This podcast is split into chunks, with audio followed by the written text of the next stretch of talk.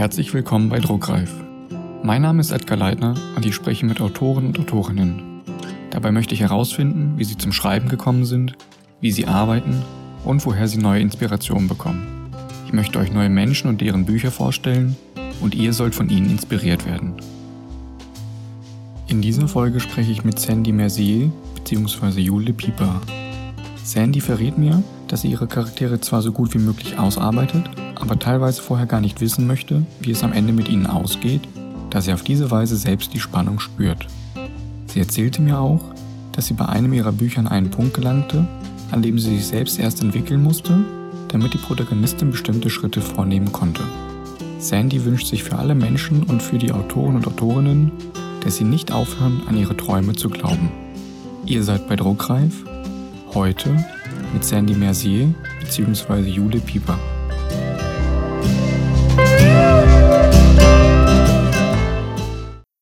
Äh, ja, ich bin eine von denen, die schon immer geschrieben hat, tatsächlich. Also die schon wirklich früh angefangen hat mit Tagebuch. Und als ich eine Jugendliche war, da habe ich mich versucht auszudrücken und meinen ganzen pubertären Schmerz äh, in Gedichte zu hauen. Das ist sehr peinlich. Äh, wird auch niemals jemand sehen. ist tief in einer Schublade vergraben. Und ja, da habe ich äh, früh schon festgestellt, äh, dass mir das immer so ein Ventil gegeben hat. Und ich habe auch viel Kurzgeschichten geschrieben und so lief das irgendwie. Also im Laufe des Lebens habe ich anscheinend immer wieder Kurzgeschichten geschrieben oder halt, wie gesagt, die Gedichte und hatte an äh, Wettbewerben teilgenommen, hatte in der Uni Kurse gewählt, wo man dann kreatives Schreiben haben konnte. Ja, irgendwie hat es mich immer begleitet und genau dann auch das Tagebuch schreiben. Und irgendwann dachte ich, also ich wusste schon mit 16, ich will Schriftstellerin werden, aber ich wusste, dass es sowas ist wie keine Ahnung, ich gehe nach Hollywood oder so, weil das sehr unrealistisch. Hab's nicht, äh, nicht ernst genommen auch, aber ich wusste, ich hatte eine Lieblingsschriftstellerin, die Joy Fielding, und ich wollte das, was die konnte mit ihren Büchern. Da wusste ich immer, ja. Und irgendwann habe ich gemerkt, okay, ich warte immer darauf, dass ich eines Tages mal mich mehr mit dem Schreiben befassen kann, aber dieses eines Tages kommt nicht. Und dann dachte ich, wann, wenn ich jetzt? Und dann habe ich ein Schreibstudium angefangen, also ein Fernstudium angefangen an der Schule des Schreibens hast sehr viel durch, von Gedichten über Tagebuch, Kurzgeschichten, Romane. Dann direkt mal die Frage, was ist am schwierigsten für dich? Der erste oder der letzte Satz? Der letzte.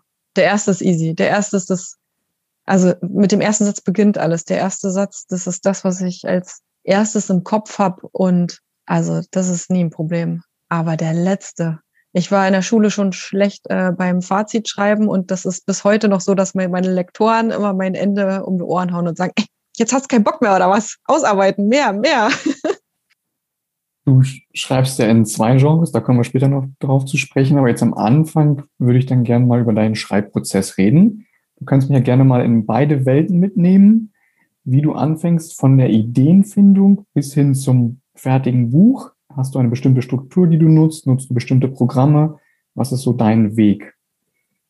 Also bei den Thrillern, da habe ich viel vorher im Kopf.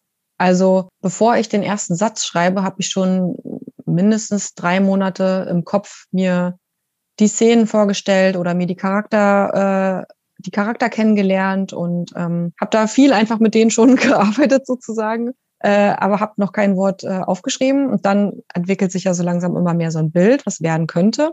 Aber ich bin da keine total festgelegte Person. Also ich könnte ja zum Beispiel nicht mir, so wie andere Leute, jede Szene vorher aufschreiben, wie ich die machen will, weil es wird eh nichts. also das würde einfach nichts werden bei mir.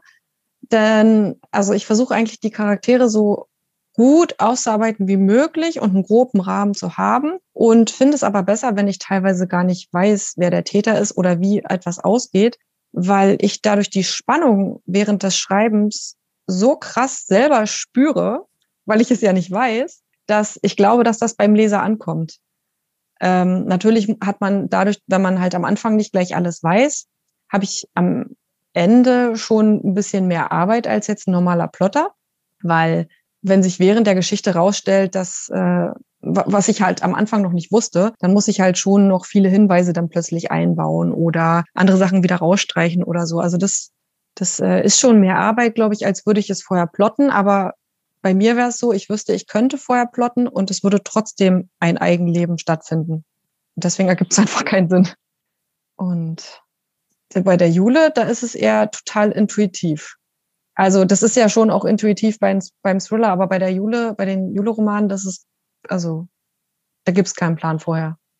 Der Jule ist quasi entstanden, weil der Anfang der Geschichte eigentlich eine Kurzgeschichte war. Da bin ich eines Morgens aufgestanden und wusste, ich musste schreiben. Und dann habe ich von morgens bis abends durchgeschrieben und musste nur zwischendrin mal kurz zum Arzt und bin auch nach Hause gerannt und habe noch eine Veranstaltung, die ich eigentlich bezahlt hatte für den Abend, habe die noch abgesagt, weil ich musste schreiben. Und dann lag das eine Weile und dann wusste ich, okay, ich will jetzt mal wieder ein Buch schreiben und ich glaube, ich habe das Gefühl, ich muss einfach ein anderes Genre, ich muss was anderes schreiben, ich kann nicht Thriller, nicht schon wieder Angst und Mord und Totschlag.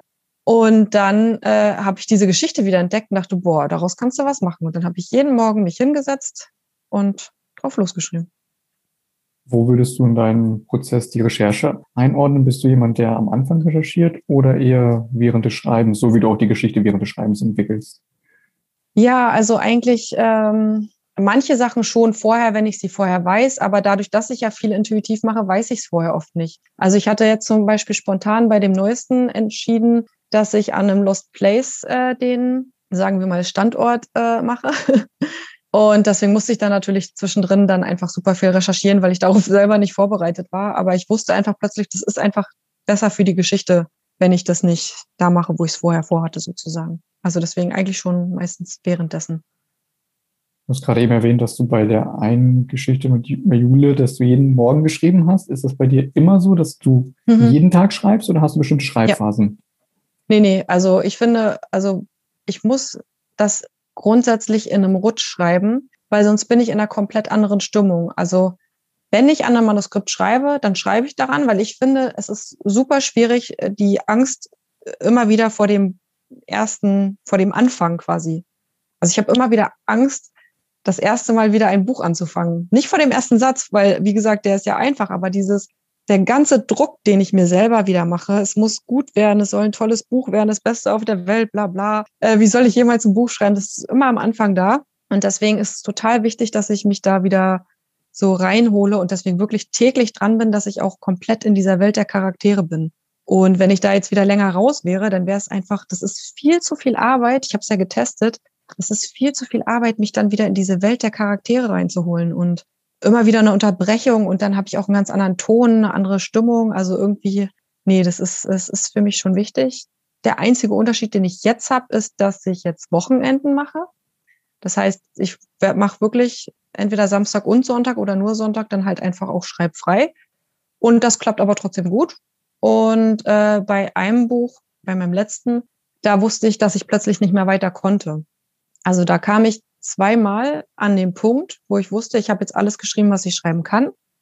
Ich muss mich erst weiterentwickeln, um das da rein zu tun in die Geschichte, was für diese Geschichte wichtig ist. Oder dass die Protagonistin, ich musste mich erst entwickeln, damit die Protagonistin bestimmte Schritte vornehmen konnte, die ich so noch nicht schreiben konnte, weil ich sie noch nicht gefühlt habe. Also alles ein bisschen weird, aber und deswegen hatte ich an dem vorletzten Buch halt quasi dreimal geschrieben. Also jedes Mal im Mai habe ich an diesem Buch geschrieben, bis es dann halt fertig war. Und ich wusste, okay, jetzt, jetzt kann ich es entlassen. Und gehörst du zu den Leuten, die dann in diesen Schreibphasen bestimmte Ziele haben? Also setzt du dir eigene Ziele, dass du eine Anzahl an Wörtern erreichen willst jeden Tag? Oder eher gar nicht? Mein grundsätzliches Ziel ist halt, dass ich jeden Tag schreibe. Also, dass ich mich auch jeden Tag dahinsetze und so eine Stunde daran arbeite. Also, das, diese Stunde, das ist äh, mein tägliches Ziel.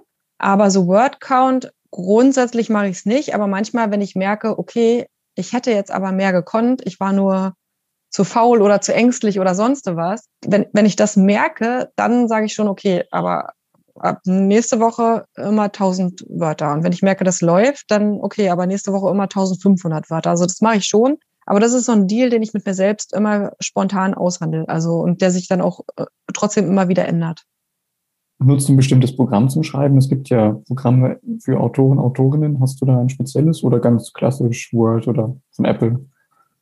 Na, beides eigentlich. Also ich habe Papyrus, Papyrus und äh, Word und es ist unterschiedlich. Also manchmal habe ich das Gefühl, ich brauche jetzt einfach dieses blanke Stück Papier von Word und manchmal habe ich das Gefühl, ich brauche einfach gleich schon Papyrus, damit ich mir dieses Denkmuster aufbauen kann, die ganzen Notizen da reinhauen kann, ähm, ja auf diese Szenentitel und was man da alles machen kann, ähm, die Datenbank für die Figuren. Also das ist immer unterschiedlich, je nach Gefühl. Weiß ich jetzt, dass du jeden Tag schreibst? Und mit welchem Programm verrätst du mir noch, wo du schreibst? Hast du einen Lieblingsort? Also am liebsten schreibe ich tatsächlich einfach zu Hause im Büro. Also ich habe jetzt gerade aktuell keins, aber äh, ja, ich also das, was mir immer meine Arbeitsecke ist, entweder halt also wirklich auf dem Schreibtisch am allerliebsten und manchmal habe ich aber auch Phasen, wo ich gerne einfach auf dem Sessel oder auf der Couch schreibe. Aber das also das ist ein bisschen unterschiedlich, kommt auf meine Stimmung drauf an und auf den Ort, wo ich gerade bin, aber auf jeden Fall zu Hause. Also die Person, die sich draußen hinsetzt, ins Café, in die Bahn, in den Park und da schreibt, die bin ich absolut nicht. Okay, dann bleiben wir bei dir zu Hause. Was ist denn deine größte Ablenkung vom Schreiben? Ja, die Ablenkung. Also ich würde halt sagen, ich weiß nicht, ob Ablenkung das richtige Wort ist, aber es ist halt wirklich die Angst, dieser Druck. Das ist halt dieses, ja, doch, das ist eigentlich mein, mein größtes Hindernis. Und dann ja, natürlich das Leben manchmal. Ne? Manchmal passieren ja irgendwelche Sachen im Leben, wo man dann wieder genug Ausreden hätte, um jetzt nicht zu schreiben. ähm, aber dadurch, dass ich jetzt zum Beispiel auch nicht, so wie andere Autoren, neun Stunden am Tag mich hinsetze und schreibe, sondern nur eine, also kann ich nicht sagen, dass ich da eine Ablenkung habe. Du hast ja gerade schon den Druck erwähnt. Bist du jemand, der an der Arbeit, an deiner eigenen Arbeit zweifelt? Ja. ja, ja. Also klar, es kommt, es gibt Phasen, da ähm, da mache ich es mehr und dann mache ich es weniger. Und es gibt bei jedem Manuskript eigentlich die Phase, wo ich denke, der größte Müll, aber auch genauso gut Phasen, wo ich dann denke, okay, die sind, das Buch ist jetzt gut. Mehr kann ich nicht. Also das, mir, mir gefällt es gut und manchmal sogar sehr gut. Also auch das habe ich manchmal. Aber ja, klar, diese Zweifel und ich finde, die sind halt gerade am Anfang extrem. Irgendwann merke ich, das habe ich jetzt auch gerade bei meinem aktuellen Manuskript wieder, irgendwann merke ich, okay, Jetzt finde ich gerade raus, was mein Problem ist. Dadurch wird es schon mal in meinen Gedanken runter und dadurch werde ich zufriedener. Und umso mehr ich überarbeite, desto zufriedener werde ich auch. Und dann, dann geht's. Aber klar, man hat also die, die Angst, dass man damit seinem Intimsten quasi irgendwie rausgeht. Also es ist ja was, was von komplett von innen kommt. Die ist immer da. Du hast das Überarbeiten gerade angesprochen. Das ist ein gutes Stichwort. Bist du jemand, der während des Schreibens überarbeitet, wenn du zum Beispiel zum Ende des Kapitels kommst, oder machst du das ganz zum Schluss, wenn du den Entwurf fertig hast? Wenn ich das äh, so machen würde, dass ich am Anfang oder währenddessen überarbeite, ich würde dieses Buch nie fertig kriegen.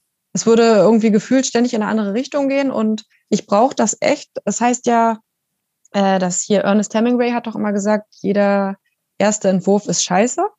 Und ich habe diesen Spruch auch äh, lange in der Küche bei mir zu sitzen, äh, zu sitzen, zu hängen gehabt, weil äh, ja, das ist mein, das ist okay. Das mach's erstmal fertig, um sagen zu können, du hast da einen ersten Entwurf, da ist ein Buch, da ist eine Rohfassung.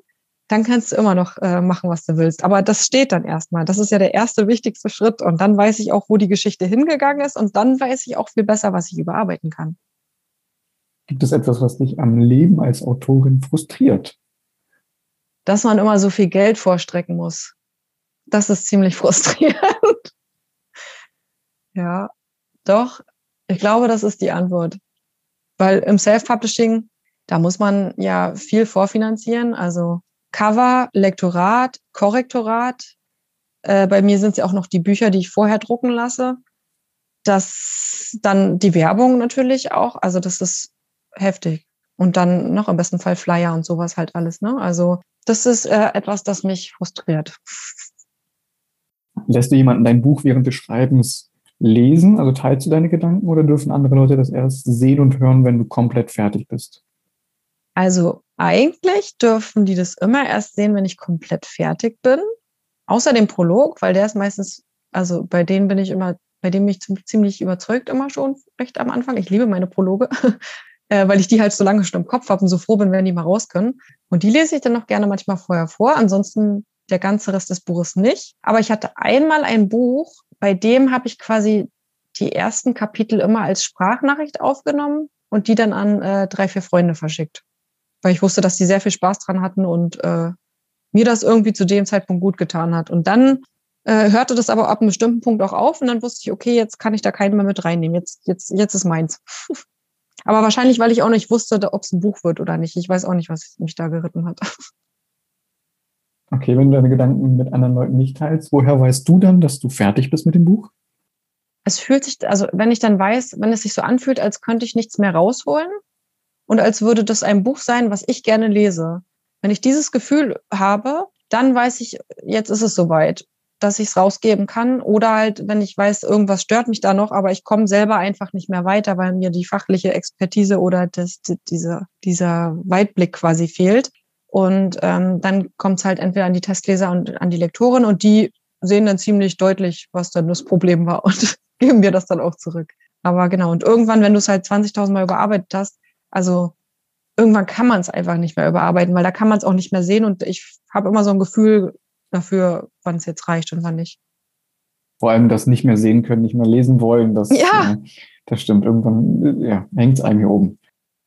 Deswegen ist es, glaube ich, auch so wichtig, dass man sich, äh, dass man sich auch Zeit für das Buch nimmt im Sinne von nach dem ersten Wurf erstmal sacken lassen und nicht sofort überarbeiten und weiterschreiben, sondern echt erstmal hol mal Luft. und dann wieder rangeht. Weil dann sieht man doch immer noch mal andere Sachen. Gab es eine Bewertung, ganz egal ob positiv oder negativ, die dich berührt hat und die dir vielleicht im Gedächtnis geblieben ist? Och, so viele. Also, äh, ich weiß jetzt nicht mehr, ob Rezension oder, oder Leser-E-Mail, aber also da sind so viele positive, tolle Rezensionen gewesen, die mein Herz berührt haben. Also das wäre echt unverschämt, wenn ich nur eine nennen würde. Deswegen, also da gibt es so viele, die einfach, weiß ich nicht, krank waren und in den schwierigsten Zeiten oder irgendwen gepflegt haben, der sehr krank war, ein Herzensmensch und wo die quasi die ähm, von meinen Jule-Romanen, dieses Ich hab's verdient, glücklich zu sein, sich einfach an die Wand gehangen haben und sie das am Leben gehalten hat und auch äh, fröhlich gestimmt hat. Also das sind so viele von diesen Nachrichten, also da ich kann keine, keine auswählen. Und bei den Negativen ist mir auch eine besonders in Erinnerung geblieben. Und zwar hat eine mein Buch, also irgendein Buch von mir kritisiert und in dieser Kritik, und es war ein Stern, und in dieser Kritik hat sie aber geschrieben, dass das andere Buch von mir gut war. Und dann habe ich nachgeguckt und habe gesehen, das gute Buch hat sie aber nicht rezensiert. Und das hat mich so geärgert, dass sich Leute da hinsetzen und sich die Zeit dafür nehmen, um etwas zu kritisieren, sich aber nicht die Zeit dafür nehmen, um etwas zu loben. Und das ist ein Punkt, der mich sehr, sehr ärgert. Und äh, ja, also diese schlechte Rezension an sich, da müssen wir durch so, aber die, diese Sache mit dieser Energie, ah, das hat mich geärgert. Wir haben ja vorhin, oder ich habe vorhin kurz angesprochen, dass du in unterschiedlichen Genres schreibst. Wie kam es dazu, dass du diesen Schritt gewagt hast? Es gibt ja schon einige Autoren, Autorinnen, die doch die Meinung vertreten, dass man in einem Bereich bleiben sollte. Wie war für dich der Schritt? Also ich würde, ich habe da jetzt einfach nicht groß drüber nachgedacht ich habe einfach gemerkt, dass äh, ich hatte nach dem ersten Thriller den zweiten Jahr begonnen und merkte die Protagonistin, also die, die wird zu lustig. Das ist, also, das ist einfach zu viel Witz und Humor dafür, dass es ein Thriller werden sollte. Und dann dachte ich, nee, ich kam da, ich hatte Burnout und ich war ja in der Reha und alles. Und ich hatte auch das Gefühl, jetzt reicht's auch mit diesem ganzen Thema von Angst und traurig und ach, das, diese ganzen negativen Gefühle, die ich ja immer in das Solar reinstecke und da auch wirklich aus mir raushol. Und ich hatte einfach Bock auf Leichtigkeit. Und dann ähm, habe ich einfach alles, was ich so jetzt aber auch gelernt hatte in den letzten ein, zwei Jahren über Persönlichkeitsentwicklung und positives Denken, Gesetz der Anziehung, all diese Sachen, die habe ich dann einfach auf humorvolle Weise äh, dann halt in diese anderen Bücher eingearbeitet und das kam, das kam halt einfach so. Also das war keine bewusste Entscheidung. Ich wusste auch nicht, dass es ein Buch wird, wie gesagt. Das war eine Kurzgeschichte da am Anfang. Und dann hatte ich das Buch und musste halt mir mal einen Kopf machen. Falls du Zeit zum Lesen findest, liest du dann Bücher, die im selben Genre spielen, in dem du schreibst, oder versuchst du bewusst etwas anderes zu lesen, um nichts bewusst oder unbewusst abzugucken? Währenddessen ich schreibe oder generell? Während des Schreibens? Das ist eigentlich auch phasenweise. Also ich weiß, es gibt manchmal Phasen, wo ich weiß, jetzt kann ich keine Thriller. Wenn ich gerade schreibe, also es gibt schon auch, weil ich mich nicht beeinflussen lassen will, aber das sind dann eher, das ist dann eher der Punkt, wo ich das Gefühl habe, ich bin noch zu, äh, zu wenig in meinem eigenen.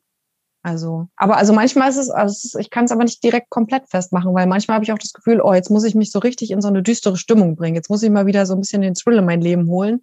Also von daher könnte ich jetzt nicht komplett sagen, dass es da eine richtige Regel gibt. Ich glaube, das ist einfach, manchmal fühlt es sich so an, als könnte ich das jetzt nicht und manchmal, manchmal muss ich. Was glaubst du, ist der häufigste Fehler, den neue Autoren, Autorinnen machen? Und was sind so deine Tipps für den Anfang vielleicht? In Bezug auf was? Alles, vom Schreiben über Vermarktung, das, was dir in diesem Bereich einfällt, vielleicht begegnet ist, was du erlebt hast. Okay, also Vermarktung, ich bin ja Self-Publisher-Coach. Da gibt's eigentlich äh, diese eine Sache, also eigentlich zwei sogar, die immer wieder passiert. Das erste ist, dass die Leute sich immer wieder äh, selbst denken, dass sie doch kein Lektorat, Cover oder Korrektorat oder so brauchen und das dann nicht gut ankommt, weil sie zum Beispiel das Cover selbst gemacht haben und das dann halt einfach keine Leser findet. Und äh, das zweite Marketing ist halt, dass die Leute ein Buch rausbringen und nichts marketingtechnisch tun und dann sehr enttäuscht sind, weil niemand dieses Buch kauft, außer vielleicht drei Bekannte oder so. Ich glaube, das kann in den aller, allerwenigsten Fällen funktionieren, dass man kein Marketing für sein Buch macht. Also ich kenne kein Beispiel, wo es funktioniert, aber also manchmal weiß man nicht, ne? Also manchmal muss man nur irgendwen kennen, der es einmal teilt und dann weiß ich nicht, hat man vielleicht doch Glück gehabt oder so. Aber grundsätzlich sind das so die zwei Sachen, die mir leider immer wieder auffallen, wo die äh, dann sehr enttäuscht oft auch zu mir kommen. Und äh, fürs Schreiben würde ich zum Beispiel sagen, dass man zum einen niemals aufgibt, wenn man das wirklich, wirklich will. Also ich finde, es ist, und es gilt eigentlich für alles, aber halt jetzt in Bezug aufs Schreiben, sehe ich da so viele traurige und frustrierte Leute.